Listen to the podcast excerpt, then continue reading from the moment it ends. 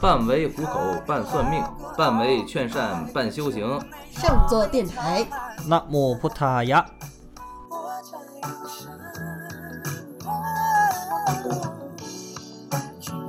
Hello，大家好，我是东东。嗯，我是小师太，呃，今天那个那什么，迟来的这个更新呢、最近实在是特别的忙，特别的忙碌，所以说都再我要再不更新的话，我这我这个号快死掉了。今天就已经有人在这个听众群里面说了，太说催了是吧？对，说很期待东东师兄的这个节目什么时候更新。哎呀，这个我也很想更新，就是说有时间可能就来，我连打游戏的时间最近都没有，就是属实有点忙。嗯，呃，咱们把上一期的作业交一下，这一期呢，呃，上一期咱们说了。话说上一期得是上个月了， 对，上个月咱们说了啊，说这一期把这个昆平昆平佛呀、嗯，这是我最喜欢的这个一个佛祖像，是吗嗯？我对我念他的经文念的也是特别多的，为什么？是因为他跟小可爱之间的关系吗？喜第欢一也他是有这个小可爱的之间关系吧，第二的话，昆平是颜值最高的。呃啊？颜他是在这个众多这个泰国神系里，我觉得颜值是最高的，而且说这个昆平的这个法术呢，我也很喜欢，人缘魅力嘛，嗯，嗯，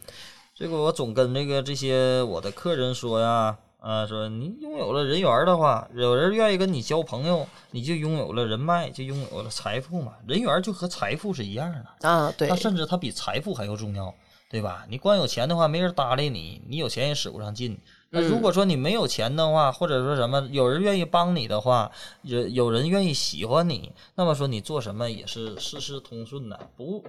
这个所谓的在泰国所谓的咩达这个魅力，它不是说。这个像咱们所说的桃花哎呀你啊很漂亮啊， 很这个只是要是以这么去理解这个魅力来说的话，就是说窄了有点儿对，有点儿太狭隘了啊，太窄了。他这个就是他总的来说，这个灭灭达就是人缘的意思啊。你光不光你是自己漂亮，别人见着你也会漂亮啊，就是这就是有，眼缘，这对对对，看你顺眼。见到你就觉得哎很不错，哎对这个人见到你很舒服，做生意的觉得看见你这个人就是哎踏实，适合合作；求偶的就觉得你这个人有魅力、有眼缘，愿意在一起。反正就是各方面的吧。对，对对对，你像我之前有一个法术叫萨利嘎，嗯、嗯，把这个金箔呀、画上符咒，贴在舌头上，然后把那个金箔吞掉。嗯这样的话，你做什么生意啊，或者做什么事儿啊，别人就会喜欢你。这不是愿意给我听做过吗？啊、对，愿意听你说话，愿意听你讲话。但是这个法要在你身上，我估计没有什么用、啊。为什么因我感觉这个不少粉丝他不喜欢听你说话。 没有，今天今天还有人说呢，说我是听众的心声，每个问题都问到他们心坎儿里，一顿夸我呢。是吧？ 啊，就不喜欢我的是极少数，嗯，喜欢我的人才是有品位的人。大家自己对号入座一下嗯 啊。那是的。那是的好，不喜欢可以出去 了啊。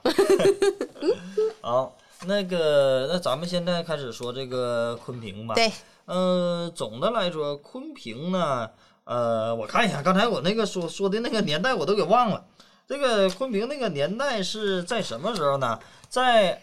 二一七三年，二一七佛历啊，佛历二一七三年。那么这是昆平啊。首先我要跟大家说，昆平和昆平佛是两码事儿。啊，是吗？对，是的，他们说昆平啊，昆平是分昆平佛还有昆平将军。其实真正的标准的发音呢，其实我也不是特别标准。东北泰国话啊，在东北泰国话呢，昆平怎么说？叫昆平，盘盘对，平盘，发鼻音呐。啊鼻音这个好处。对你要是说这个 昆平的话，在泰国可能有人也能听懂，有泰国人就听不懂了。但是你要说这个嗯平字儿，他肯定能听懂了。对对，昆平。嗯、那么说这个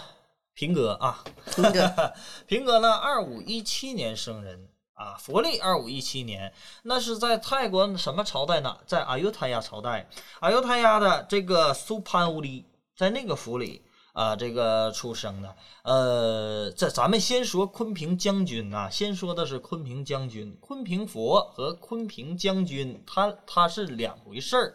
他们一点儿关系都没有吗？嗯，没有什么太大的关系，也不能说没有，呃，有有关系，就是说他俩同名。是，就是真的是只是巧合的同名是吗？是的，啊，不就是是巧合的同名，就是说，呃，昆平嘛，它怎么说呢？它其实在泰国这个算是一种这个鲲这个字儿呢，是一个皇上赐予，就有点像这个呃，咱们如果看法教这个神灵，看法教这个神灵有什么？有御风，还有赤风，还有什么什么风。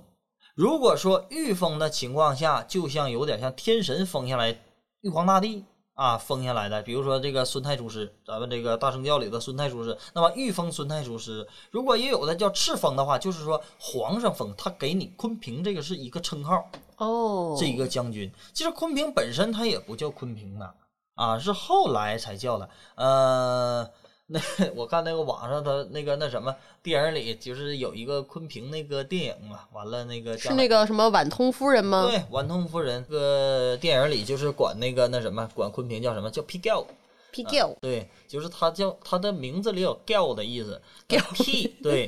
呃 p 呢就是说哥哥嗯，啊，p 塞、p 差、p 潮啊，p 嫂就是这个哥哥姐姐啊，嗯就是这个意思。那么这个他就管他叫 p i g o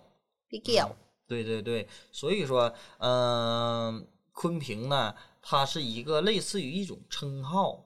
是你打胜仗了，成为将军以后，皇上赐予你的这个名字、哦啊，敕封昆平将军那个道士， 哈哈哈，敕令，嗯嗯，啊，就是就类似说我赐你个战神，就类似这种。是的，是的，是的，嗯就是一个一一种称号而已。那么说呢，就是咱们不看书啊，就是以那个我我怎么理解的这个昆平，给个大家说一个昆平的大概。如果将来呢，大家真真的特别喜欢昆平的话，那么呃，可以去百度啊，或者是找一些相关资料啊。昆平呢，他其实他的父亲就是他从小跟他父亲去打仗啊，去参加，他父亲也是军人，青年打仗。然后后来他就在这个庙里打仗，他就遇见这个庙里，呃，在这个庙里啊去修行啊，跟这个僧人呐、去学过禅定啊，学过法术。因为我我之前跟大家说过，泰国的和尚都是会法术的，他不像咱们这边的和尚。啊、在泰国的这个和尚，他们手里都有法本呐、都是会法术啊，会这些就是那些方术那些东西的。嗯，所以说他跟那些和尚里了学习的控灵，就说白了，泰就是泰国的和尚里都会降头，因为他们去解降头，他必须要知道降头的来源呢。嗯，他只不过他不会去教你，不一定会去教你降头术，但是呢。他肯定会这个东西，就任何一个呃会法术的和尚，你问他，他绝对会的。啊，这不是说降头师来说的话，就是必须掌握在邪恶人之手。那 这是对于降头术来说的话，是一个这个藐视，嗯，啊，是一个这个不懂的这就个。我会给你解降头，那我同时就也得会下降头才能解。对你肯定的，嗯你就比如说咱们这个，你像我那个法本里，我那个法就不光说不别说不用不说泰国法啊，泰国法肯定是有降这些法了，就是我这些大圣教的法本里都是有这些，比如里头是它大圣教是，比如说它是一个属阳性的教，它不阴，这是阳神嘛，它这里头所有的东西都很阳，都是比如说打邪呀、呃打怪呀、打妖精啊，或者说呢这个解降头啊，它解降头的法是很多的，嗯但是它里头就会有正降这种东西，它也是有下降的，你要先懂这个东西，你才会给它解，对吧？嗯所以说你才会知道盲呃那个。就像你看病似的，你要治病，你是不是得知道它有什么症状啊？对，对，就是这个意思。所以说他们都是会的。啊，那个昆明将军呢，就在这个寺院里学习了控灵啊，控灵也就是说治这些小可爱呀、这些怎么控制小可爱呀、或者说呢那个什么这些人缘魅力的法术。呃，是传说啊，空灵呃昆平呢可以拿着树叶儿啊，拿着树叶儿呢，呃一吹，这个树叶可以变成蜜蜂儿，嗯去帮他打架。嗯，用稻草人儿可以变成军队啊，然后是就真的像说传说中的说那种撒豆成兵的这种法术，确实是。啊，然后什么隐身术啊，拿一个树叶挂耳朵上去隐身了呀，嗯这种的，这是藏身法呀，藏身躲影呢，他真就会这种东西，所以说说打仗的时候战无不胜，已经魔幻起来 了。对，就是这个呃，说相传吧，那咋反正实际上这昆平是确实历史上是有这个人物的，而且说嗯昆平也是确实他学过禅定、学过法术的，他的禅定力是非常好的。嗯，然后呢，小时候学过这些法术，就是到处去行兵打仗呗，这些，然后这个赢得了这个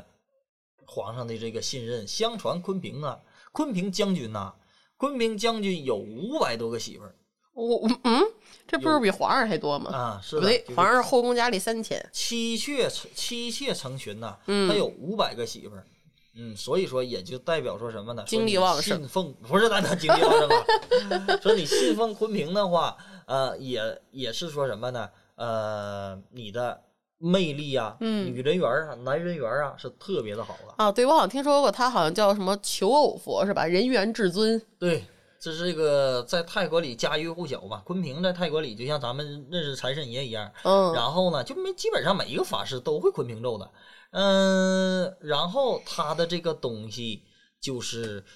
主要以人缘、魅力、桃花为主的，也嗯代表说他，因为他战无不胜嘛，也代表为经济、经商啊这些老板，就讲就像那个那什么，呃，刚才你不还看了甄子丹，对对，说甄子丹最喜欢的就是昆平，手里面有几十还是几百，我忘了具体数了，反正是非常多那种就是特别贵的、特别好的那一种昆平牌，嗯他自己拍电影都还要带着，就是那种昆是平。的，你像那，你像那个在泰国，在这个香港的影星里，比如说那任达华带那个四面神，对吧？嗯咱家有那个同款那个， 然后呢，这个甄子丹呢，这个喜欢宠溺，成龙，成龙也喜欢昆平吧？甄子丹也喜欢昆我平。感觉这些武打类的明星好像都比较喜欢昆平，因为将军嘛，毕嗯对竟对对，战威无武不胜。嗯，所以说就是也代表，同时也代表说人缘儿嘛，人就还像我刚才说的人，气，明星来说人缘就是人气，人气就是热度。对，其实对吧嗯你做什么都需要人气嘛，都需要人缘嘛。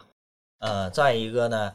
就是昆平，呃，有一个这个故事，这个故事呢是什么呢？就是说咱们说的这个小可爱嗯啊，他这个小可爱是怎么来源的呢？这个小可爱应该是没有什么别的啊，这个小他的这个小可爱，大家都知道我说的是哪个小可爱、啊？对，呃，这个他是昆平是小可爱之父。对他也是小可爱之父，就是小可爱第一人。嗯他当时呢，他的这个有一个妻子啊，他有一个妻子是，比如说他们那个时候有部落的，就是一个国王一个国的，他国王让他去打这个那个部落的，那个部落的这个打去打那个部落，但是他和那个部落的女儿已经就是妻子了，那是他第第几任？我就有个第三任嘛，我就给忘了第几任了。嗯、然后呢，他的爸爸就跟他说：“你看那个昆平啊，呃，你对象要打过来了，我知道这个昆平打过来肯定是战无不胜了。嗯、你如果是我女儿的话，是我这个一国之女的话，那么请你将她杀死。哦，然后那肯定也是听他爹的，对吧？嗯这个古时候他说行，那只能这个我我怎么叫忠孝两两难嘛，对不？啊，那我要是为了爱情啊，还是为了说全全国的这个黎民长城百姓啊，那我还是我选择了这个我自己的国家。保大家灭小家。对，然后呃，他父亲给了他一包毒药，说你把这个给他吃掉。啊，嗯给他在昆平里那个饭碗儿给他那个那什么吃的时候，吃饭的时候给兑那里，然后这个他就把这个正好做饭了，回家做饭了，对吧？老公回家吃饭了，啊，回家吃饭了，然后他就把那一一包的砒霜就扔里头呗，嗯啊，扔里头这个大郎喝药了，对，大郎喝药了。然后昆平这不对呀、今天这饭怎么这么稠呢？啊、你是不是放砒霜放多了？这怎么有点像那个周星驰的那个电影，啊 就是那个砒霜放多了放粥里，说那什么傻子才能看出来喝这个粥？ 对，是的，就我是那个那什么，当时我也就这么想起来，忽然想起来这个 地儿，然后呢完就让昆平发觉了嘛，发现了。哪有像你这么下毒的，对吧？放这么多，然后一气之下给他这个妻子就杀死了。哼，但是杀死了之后，他就才反应过来，不对呀、我我媳妇儿怀着孕呢。哎呀， 哎呦，我马上给抢救出来，他就马上把他肚子豁开了，豁开就把这个他的孩子拿过来，但是已经也没救了，嗯、对吧？？你当时你这个没有氧气了，是不是？是不是又是那个经典的母子零桥段了？是的。然后这样本身这个母亲就那什么，然后他拿把这个他的孩子拿出来了，就做成小可爱了。对他那个他也非常心疼啊自己的孩子啊，嗯，然后他就非常的这个恼悔呗，心疼呗，嗯然后他就把用他自己的法术啊，控灵的法术啊，再加上他的法力、佛法的加持啊，然后给他烤干了以后，变成一个小可爱，随身带着瓶儿了。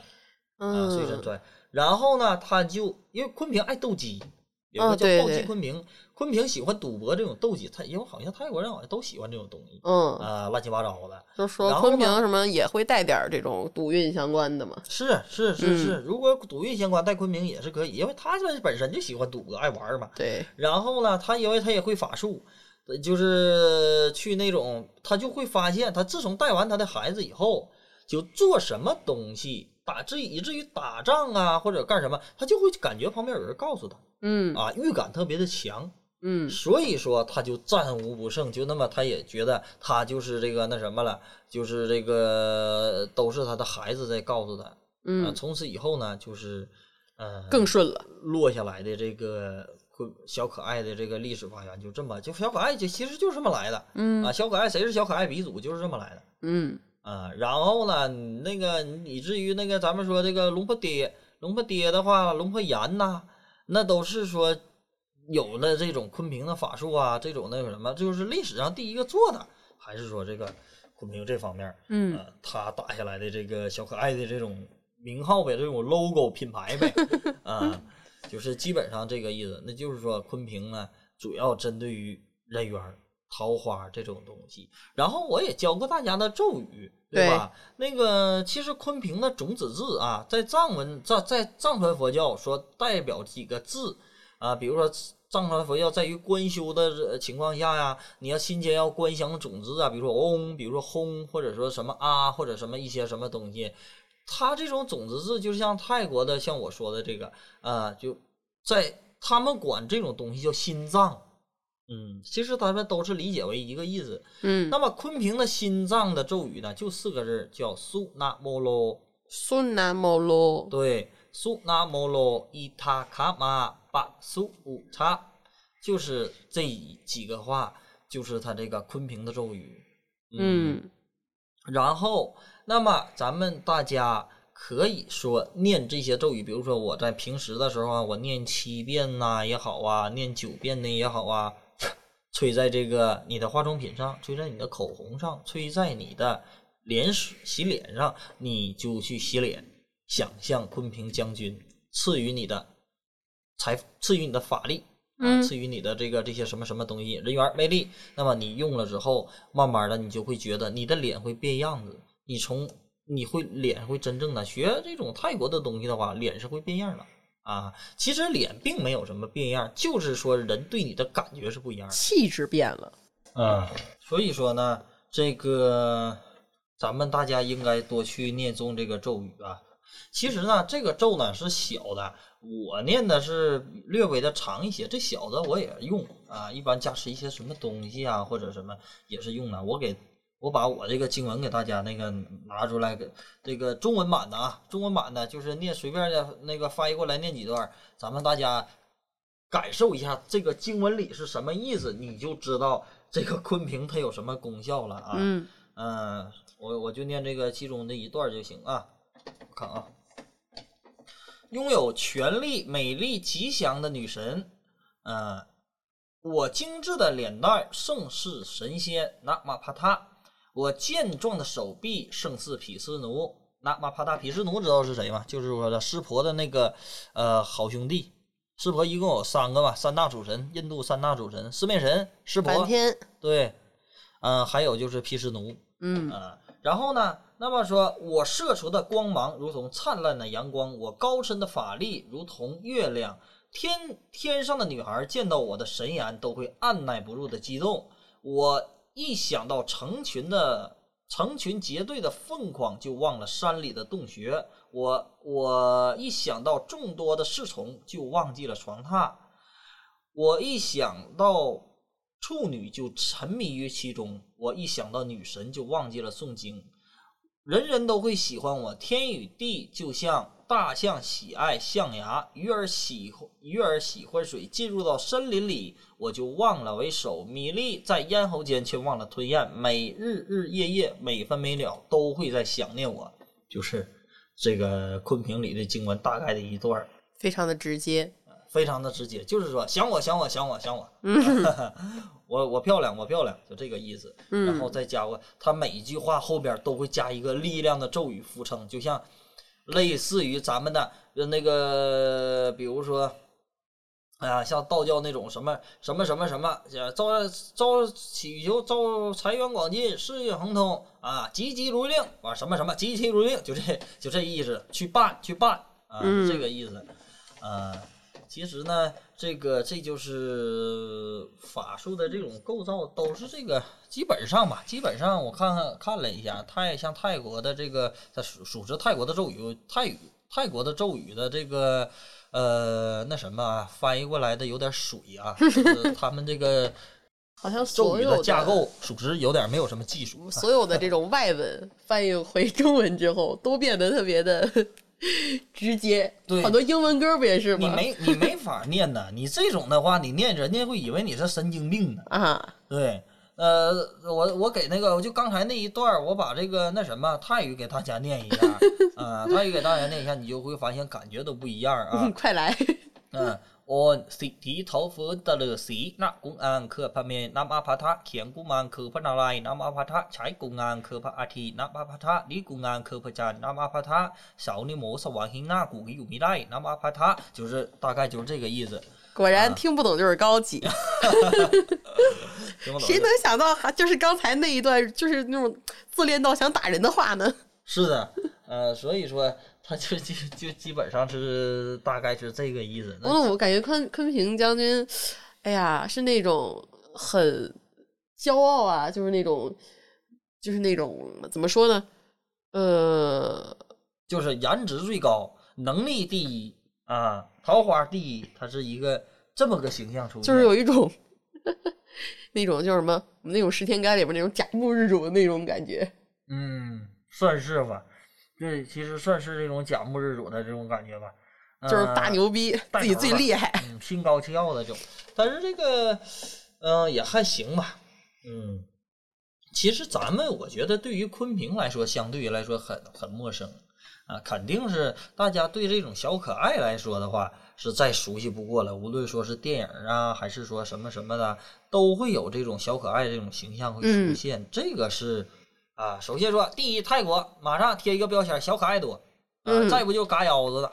对，现在他们也不怎么事儿，给泰国给换整成跟非嘎腰子的国家，哎呀，就感觉像缅北一样。啊，是这就有点太霍霍人了。反正我没去，我没被嘎过，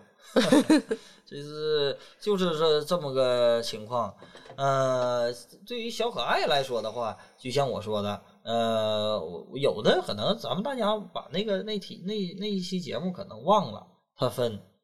天界小可爱、人嗯界小可爱、地界小可爱啊。那么说天界小可爱呢，它就是分什么，就类似于这种天神，就像有的人他会站上童子煞，童子煞就类似于这种庙里呀、那个什么天界啊，这种下凡的这种给原先给这天神当侍女的这种嗯那个小道童啊，或者什么什么下凡了，犯错误了下凡了，就是这种呢，它就为类似于天界小可爱。那么人呢，人界小可爱呢，那就是说正常的，就像咱们这些外头就是人那个那什么的啊，就地像昆平的第一个小可爱一样，对，就类似于那个不是昆明那种小可爱，那种叫什么？那种叫地界小可爱了，叫 logo 哦，啊、哎，那我一直其实还真的有一点分不清地上的和人的有什么区别，它不本质都还是人吗？它是本质都是人，嗯，但是呢，人界小可爱可以理解成，它里头会有地界的小可爱的成分啊，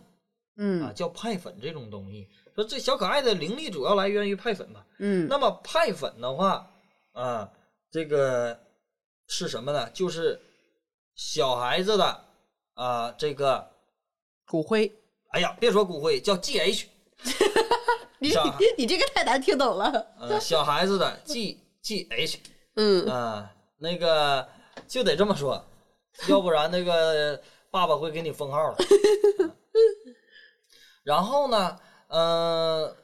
它这个东西，那地界小可爱，它是整个一个，整个一个连这个连肥肉瘦肉都带了， 完了啊，连连皮带骨都就是一个含量不一样吗？啊，就是说白就是含量不一样。嗯啊，它是一个力量很大的，所以说这种东西呢，呃，一般老百姓用不上除非说这人就是干偏房啊、干偏门儿，或者说想赚大钱的，或者嗯说一般的这这个呃法师吧，他能用上这种东西。啊嗯咱们这一般老百姓来说的话，你用它没有用啊，就是也就是一个正常的这个，他们在泰国为什么家家都会去养这种小可爱？它是一个什么呢？就是说，呃，当做保家仙，就当做咱们日常的去供观音菩萨，供什么什么去供。你看他有的那摆摊儿，那摆摊儿的，就是在路边摆街摊儿的那些泰国人，旁边都会放一个小可爱在那儿，嗯啊，，让哥招揽生意。啊，他就是他没有像那个中国说，比如泰国的哎呀普及度很高这个这个这种会反噬啊，会什么什么什么，呃，他他没有这样的制度，嗯只就不过是是咱们这边的习俗。恐怖片，看多了，嗯。再一个也是说，呃，为什么就是，哎呀，第一是养的人心术不正，呃供的人心术不正啊、第二还是说你这个东西，呃，就是那什么，来路不清净。对对对，你得找这种东西啊，一定要找一个明白的，或者嗯是什么，他得懂那个的很清净的东西，从那出来的哪哪哪出来的，他你是要有来源呐、或者什么什么，要不然的话，你像市面上，哎呀，真假混杂的，或者说什么样儿，现在这师傅在泰国的那个我就不说是谁了，现在目前很非常有名的一个阿赞，之前开楼在泰国开拖拉机的，啊，有的是这样的，还有那个那什么，还有一个阿詹，呃，原先的原先啊，那个就我说开拖拉机的阿詹，他呢之前是那个做阴牌，做鬼的，鬼卖的多，那阵儿做阴牌卖的多，然后后来不做了，改做啥了？他觉得卖女生啊，卖酒鬼做的多，开始卖酒鬼，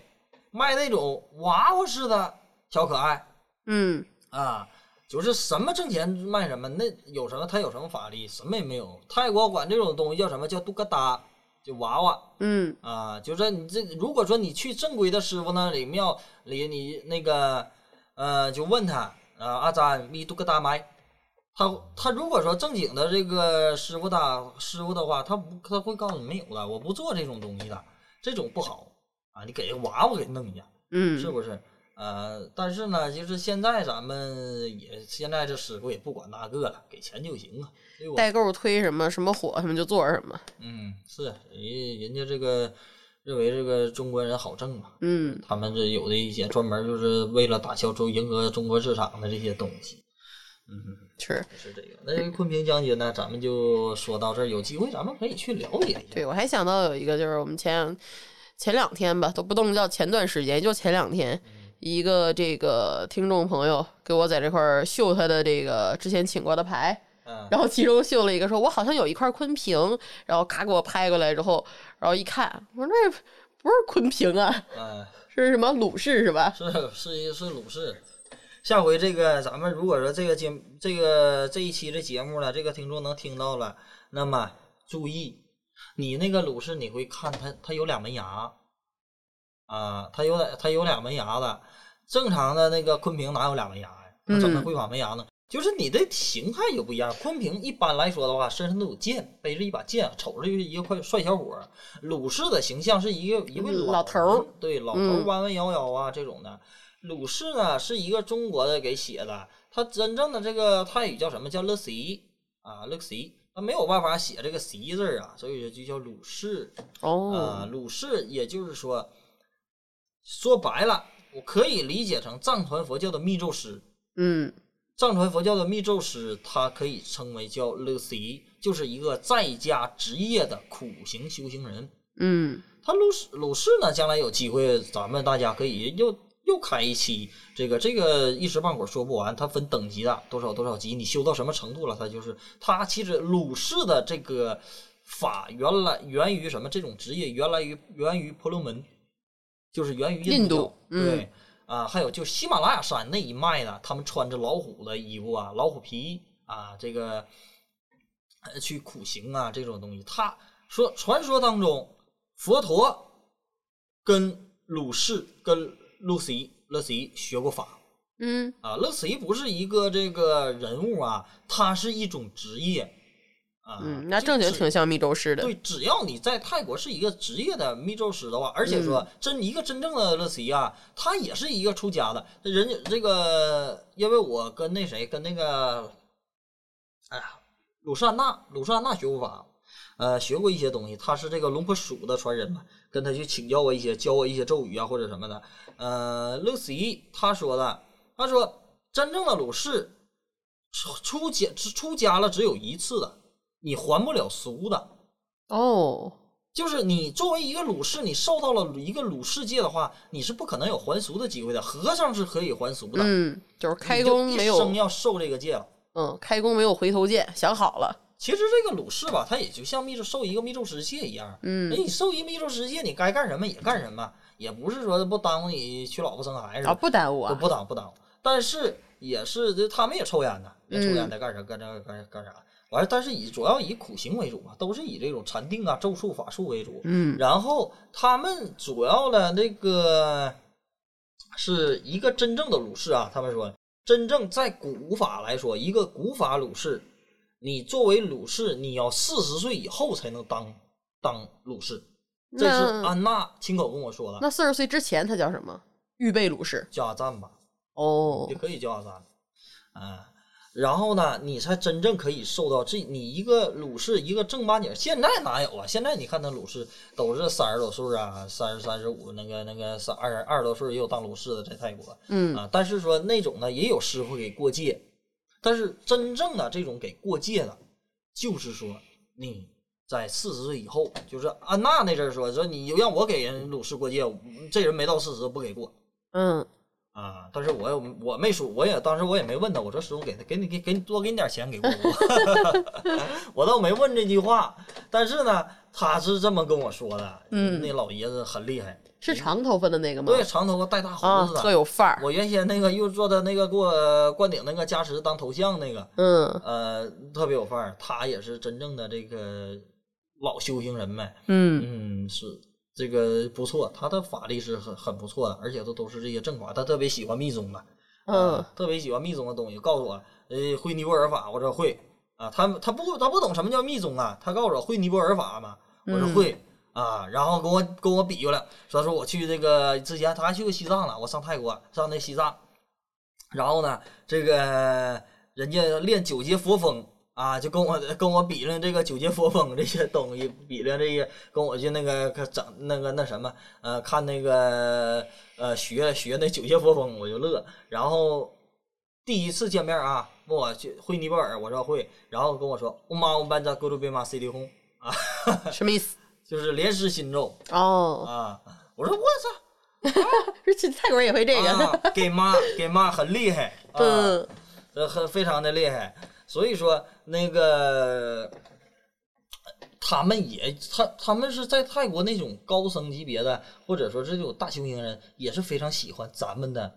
文化呀、东西呀嗯啊。其实泰国人挺崇拜中国人的文化的。非常崇拜的，就是很喜欢、他们。虽然是就是说没有什么，比如说你这个法力高啊，我就信奉你，或者就是多重神的这种信化信奉吧。但是总的来说的话，还是特别喜欢中国的这些东西。本身他们离潮汕近嘛，像我之前跟大家说过，潮汕不少潮汕人呢，把这个那个去那边去上班啊，去生活呀、所以说他们就把文化习俗也带到那边儿。嗯就为什么你看马来西亚有那么多的齐天大圣庙，啊，对，就是因为像那时候那个，像我是讲吴几希那个，嗯如果不知道为什么，就是听吴几希那一篇呐， 对，就是文化输出，啊对人对对人带着文化一起输出出去了。呃，他们本身就信奉，然后他们就把那边的这个文化也带过去了，嗯所以说就是这样这么这么一个基本东西，对还是。但是归根结底，还是说咱们中国的东西，无论说法术也好啊，还是说文化也好，就肯定是值得在世界上呢是拿得出手了。都很厉害。？对，都是很厉害的。你像有的人问我说，都都是由那个你为什么去学泰国的法术，你为不学中国的法术啊？那个中国的法术是不好吗也会，我是我我我那时候我就说，我说我什么时候说我不学了？我只是没告诉你是。啊，我说我不告诉你，我没代表我没有学过呀。我说童子功啊，这些这些是东西啊，啊，就是是因为泰国法是后学的， 是，所以说这把这个东西拿出来了。因为那些东西，这个嗯中国的本身就是烂在肚里了，已经都，嗯没有必要再那啥了。对，那像我说的，呃，像昆平将军，嗯他的这个造像的话，是我看了一下，跟这个重迪有一点像，是的，也但是比重迪好像刻画的再精细一些，但是也是没有脸的居多，我感觉。是在佛，在这个泰国的佛佛来说的话，都没有脸的。哦，第一，我当时我倒没有研究过为什么没有脸，我记得是当时是这么说的，说佛呢有三十二相或者什么，他怕女人呐、去迷恋，对佛祖的迷恋。再一个，佛本身是无相的嗯，啊，他是不需要人去执着他长什么样啊，去长什么。所以说，在佛那种境界里，他就把脸就自动给去掉。你比如说，颜面、重迪、昆平，或者是这些南帕亚呀、就是这包括这些佛祖级别的，嗯都是没有脸，都没有五官的。那他还是也是跟重迪一样，虽然大部分的没有，但是也还是有一小部分造像里面给他加上了脸，是吧？会有一点点吧，但是也是大部分都是没有的，就在不是那种刻画特精细的对那嗯在泰种。国古法来说的话，就是没有。昆平佛，这是说到这儿，咱们说这个昆平佛啊，昆平佛和昆平将军是两码事儿，不一样的。那么昆平佛在泰国是出现比昆平将军更早的，哦它也代表求偶佛。其实你将军和佛都是求偶一类的，只不过一般咱们一般来说的话，像阿赞呐、或者在家人呐、他们就去修昆平将军会多一些，因为将军他已经成为天神级别的了，但是呢。昆平佛是达到佛的佛果佛地的，是出家人一般去用的。那这个昆平佛，呃，不是昆平将军成为了佛不是不是，它是两码事儿。它的这个历史，昆平佛的历史是比昆平将军更早啊的哦，对你之前说过，昆平只是个称号。对，它是比昆平将军更早的，所以说，呃，但是这个咒语苏南波罗这个咒语都一样啊。那他们两个的造像也是长得完全不一样吗？是一般来说，咱们如果说是长得完全不一样，昆平佛的话，它相对于来说跟佛祖像啊是差不多一样的。就是我说的那个长得像重迪没有脸的那个是昆平佛。对，一般咱们如果说分分那个去分清昆平佛啊、昆平将军，去去看昆平将军的，就是这个昆昆平佛的这个佛像上，它是应该是它是有一个三角形儿。一嗯般你给我看出来佛像了，你看这个这个像儿，这不都是有？哎呀，这不坤昌吗？这这这，看这三角，呃，你说他这个佛牌，佛的顶上它是嗯以三角形为这个三角形儿，看、这都是三角形儿。对，看像片小叶子。它都是三角形，这是为分别昆平、还有重迪、还有别的佛祖的象征。有三角形的是佛是吧？不是有三角形为昆平佛，嗯，没有三角形你就往别的佛上去看嗯，啊。昆平佛的这个主要就是头上看它有没有三角形的这种形状嗯，啊，是一个这种的，它是那个称为这个昆平佛嘛。对，嗯，它也为求偶佛。咱们如果说将来找不着对象啊，或者什么，呃，也可以去求爱神，去求昆平。但一般昆在平泰国找不到对象，都去求求求偶佛去。昆平的这个造像里面，好像除了有只有他的，还有那种好多什么，他这个什么双瞳、双击，然后就有好多其他的这个加上的东西那。都是不同法相了，就像那个，比如说昆明有什么昆明豹女呀、昆明豹啊姬呀、对对对什么什么，这都是每一个师傅他的经文不同，或者说呃他的这个法相，他会比如说在禅定里出来的一种法相啊，嗯或者说他自己设计的一种 logo 一种法相，嗯比如说我身上刺这个昆平，他是叫带刀昆平嘛，后边别着别着一把刀嗯啊，这个肩膀上刺坐着一个古曼童，嗯，啊每一个师傅都有独家的这种 logo 哦啊，独家这种这个呃不同的像那什么似的，他自己设计出来，自己去想出来的一个啊，就是这个看见这个像儿，每一个师傅都有，每一个师傅都有，嗯啊，就像这个那什么。只要是这个比较有名儿点儿的，或者大师傅、小师傅，他都有单独自己的，我能拿出来手儿的。你再去做这个东西，这就是学我，这个就是我自己的东西。哦，品牌就嗯，是品牌，对，啊，哎对，那昆平将军的造像呢是什么样子的？昆平将军的照相就是说，像他像一个将军一样。你要问我什么叫拿着拿着把刀，留个小胡子儿，啊嗯，有的没有胡子的，或者旁边做个古曼呃童呢，嗯，就是就是这种。但他们两个都是求偶，对人员主要来说的话就是求偶啊，那哪这个哪个更珍贵一些呢？没有珍贵，就是说像我说的，你是出家人的话，如果你喜欢佛像的话，那你就带昆明佛。一般出家人都是念昆明佛的。嗯如果说你要是像我这种在家的这种修行人，或者说什么样，那你就是带这种昆平将军。那我如果不修行，我就是想多招点人员魅力，多赚点钱，多招财。我去你要请一个牌的话，怎么选哪说个合呢适？你你一般来说的话，我个人喜欢将军，昆平将军，因为嗯昆平将军接地气，他嗯是天神呐、嗯啊，他接比佛来说的话更接一些地气。呃，对于人世上啊、桃花上啊，它主要更针对于桃花这种东西。啊嗯桃花还有生意啊，战无不胜啊，对，啊它更针对于这个。然后昆明佛呢，它也是针对于人缘魅力，但是它偏对于正一些。然后它可能会主要玩是更偏于什么挡险保平安呢、这个嗯呃，这个那然后呢，咱们再把这个那什么吧，昆明，呃，昆明还有一个兄弟啊，搭档叫昆昌，是真的兄弟吗？不是真的兄弟，就是类似他打仗的副手。们不是他们一个谱子， 一个村儿的， 哦东北话叫谱子啊， 啊，他们一个村儿的，嗯你可以说这么理解哈、嗯呃，昆平昆，他是一个绝对，昆平的形象是一个很帅的这种形象，帅小伙儿对，啊，颜值非常高。昆昌的形象是矮胖矮胖，头上还带秃头的，这种嗯的同时，昆平是一个什么呢？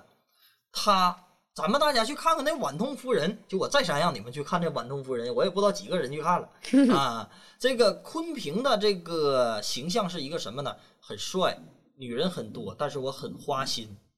嗯，渣昆男。昌啊是一个什么形象？昆昌是什么形象？我一生一一世就爱着一个女人，嗯然后他也讨厌花心的女人，不是花心男人呐、女人都一样啊。嗯然后，但是我很有钱，一地方一霸，富可敌国的，就皇上都冲他借钱，就哦这，种非常富有。专一专一对对对，但是就是一个好看，一个丑，一个有桃花，一个有钱。好哦的，你自一己个自己，这个好现实的一个问题，你们是喜欢对 有钱的好看的花心渣男，还是喜欢不好看但是有钱又专一的小胖子？是的，是的，就是他这个当当时呢，他就有说出在这个一个故事嘛，就说嗯昆平和昆昌连、同时一位追求这个一个女人，就说说打斗啊，说是这个那哦什么、啊、这个女人真的面临了我刚才说的问对，题说。就是说他当时追的谁呢？就是我让大家看的那个电影。晚通夫人万通夫人就是追那个万通、啊哦，，这俩人这个打了一打了整整一个电视剧啊，那最后谁赢了谁都没赢，啊？谁也没啊万要通，出家了，好离哎谱呀不的能结剧尾透。这个东西。 完是那个，就是他根据这种情况去改编的，嗯，呃，就是打了整整一个电视剧。啊，就真的真正就是打整整一个 电视剧。昆明呢会法术，这个干仗，完啊了他呢他有钱，他找降头师跟他干仗，哦，啊， 就是就是这样。完好有了，戏他啊手底下有跟有跟班儿的，跟班儿的会是法师，完事儿就去打架。然后呢，昆平有一个男仆，男仆是一个男大龄，还有他那就是做出来那个小儿子。嗯然后呢，那个昆那个是那个，然后他那个徒弟不是他那个跟班儿，昆昌的徒跟班儿嗯是一个女大龄，这俩人打架互相撕吧啊， 反正挺有意思。嗯，呃，真建真建议大家去看一下，他那里的各种法术说的都都有的都挺对的。我一瞅，这不真真咒语吗？嗯我说，那我怕他，那我怕他呀，就是肯定能听过。这咱们大家是肯肯绝对能听过这些话，在在那里头，嗯啊，然后呢，就是其实这个这个就是在泰国就家喻户晓了这个故事嗯，啊，就是昆昌啊和昆平。就同时就是争夺晚红啊，就因为这个国王啊，这个觉得这个晚红啊，这个水性杨花的，你同时你又喜欢两个人，你到底喜欢谁？嗯脚踏两只船对对对，就是下下令就给这个晚通就给斩了啊，啊！就是在其实这个真正的故事是给晚通斩了，但是他那个泰国有一个美好结局嘛，就是出变家了给他变化一下，然后嗯，那个用法术斩的是替身，然后那个就是晚通就出家了，是是是这么个意思。呃，然后呢，这个其实昆昌来说的话，它主要的功效招财、富贵圆满、生意，嗯，然后也代表说什么呢？桃花，他也招桃花。你别瞅他丑啊，他也招桃花，只不过人当时也有不少人喜欢他，但是呢，啊，只喜欢碗头夫他人。只喜欢豌豆，他别人他不喜欢。那最后跟碗头夫人没成了之后，他娶妻了吗？你说疯了，啊，那是有点过于专业有点了。疯了，哎呀，那给他刺激坏了。其实就是我只认准了这一个人，不是就不行。是，其实那谁也挺可怜的。那个昆昌那个电视剧拍的拍的是挺好，挺这么有不错钱，这么死心眼儿呢？啊。其实呢，这个怎么说？为什么我说他招桃花啊？因为这个有句话，现在咱咱们也非非常流行的一句话叫什么呢？现在的姻缘不归这个月老管了，现嗯在姻缘归财神爷。对，这时候应该放那个 BGM，什么 月老掉线那个。所以说，呃，这就是昆平啊和昆昌大概的简简略，就是说一说一点这个东西吧。 昆昌的话，他也有佛牌造像吗？他有佛牌照相，就是一个秃秃头头的老头儿，火吗？火啊，他不是昆个昌他不是个小众牌啊，哎，不是昆昌也跟昆明仅次于昆明了。是吗？昆昌的话，就是在以前啊，听传说啊，就说昆昌的母亲怀孕的时候啊，就梦到一头很大很大大象就死在路边儿，嗯有一只小鸟就咬大象的肉，叼在他的这个这个送在送在他母亲身边了。母亲呢，就向这一位这个老鲁士呗，就去这个呃问一下梦境的这个意义。然后这个鲁士一禅定，然后就跟他说：“你未来会生为一个会生一个秃头小孩儿，啊，秃头小孩儿，他会秃头小宝贝，给你一家人带来享之不尽的财富。 嗯然后在他母亲怀孕之夜，因为昆昌他母亲家以前就很穷嘛，嗯，然后就是非常想吃什么呢？就是就爱吃生的东西，就煮的煮未煮熟的东西，煮这些东西就煮一半儿半生半熟的东西。嗯，然后昆昌呢，就是出生以后，他父母的财力啊，就非常的就是干什么什么挣钱，干什么什么挣钱。然后就是他父母生了个就忘自己的小孩儿，对他的祖父母啊，就是都认为这个，哎呀，他这，哎呀，这这孩子也太忘人了，就嗯给他起名叫昆昌。嗯，嗯简直是生了个招财童子啊，对，就是你未来会生来生来一个光头小孩儿，这个小孩儿会给你带来一生的财物。这个昆昌其实就是泰国的财神爷嗯，啊，但是呢，他非常喜欢，不非常不喜欢这个，呃，脏的人，脏的人，对，不爱干净，而主要来说的话，还是说他不喜欢那个那什么，不喜欢那种，那个那叫什么？心眼儿脏，玩的花不，是不是那种花花肠子，就是那种花心的。嗯，嗯，他最不喜欢的是这种人。不喜欢渣男渣女， 对，那那他不喜欢昆平，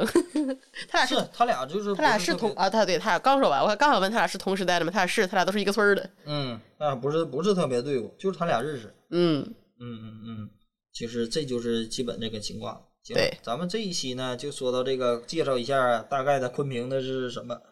啊，介绍一下昆平，嗯，下一期打算讲什么呢？下一期再 议，没想好，下一期咱们没想好啊，不行讲讲哈努曼，哈努曼嗯、是那猴神，对，讲讲猴神你，这是最近 齐天大圣就是已经所有的分支对所有的猴都感兴趣了是吗？嗯不是不知道那个那什么，讲一讲哈努曼呗。可以啊，咱们大家说一说哈努曼。哈努曼大家也熟悉，就是传说中孙悟孙悟空的原型嘛，嗯，印度神，其实猴神，啊，这就是就是在往那个哈努曼上他妈贴金。对吧嗯，其实说不是， 具具体为什么不是，咱们下一听听下回分解。啊因为现在、在齐天大圣在东东的心目中没有人可以取代。嗯、也也不能说现在吧，是一直。嗯嗯，好，咱们那个下一期再说啊。嗯，好，这这这一期就这样、啊。再见。好，再呃，见。我们念一下那个口号：半为糊口，半算命，半为劝善，半修行。上座电台，那我不他呀，我们下期再见。好，再见。拜拜。 I'm feeling like there's something I like.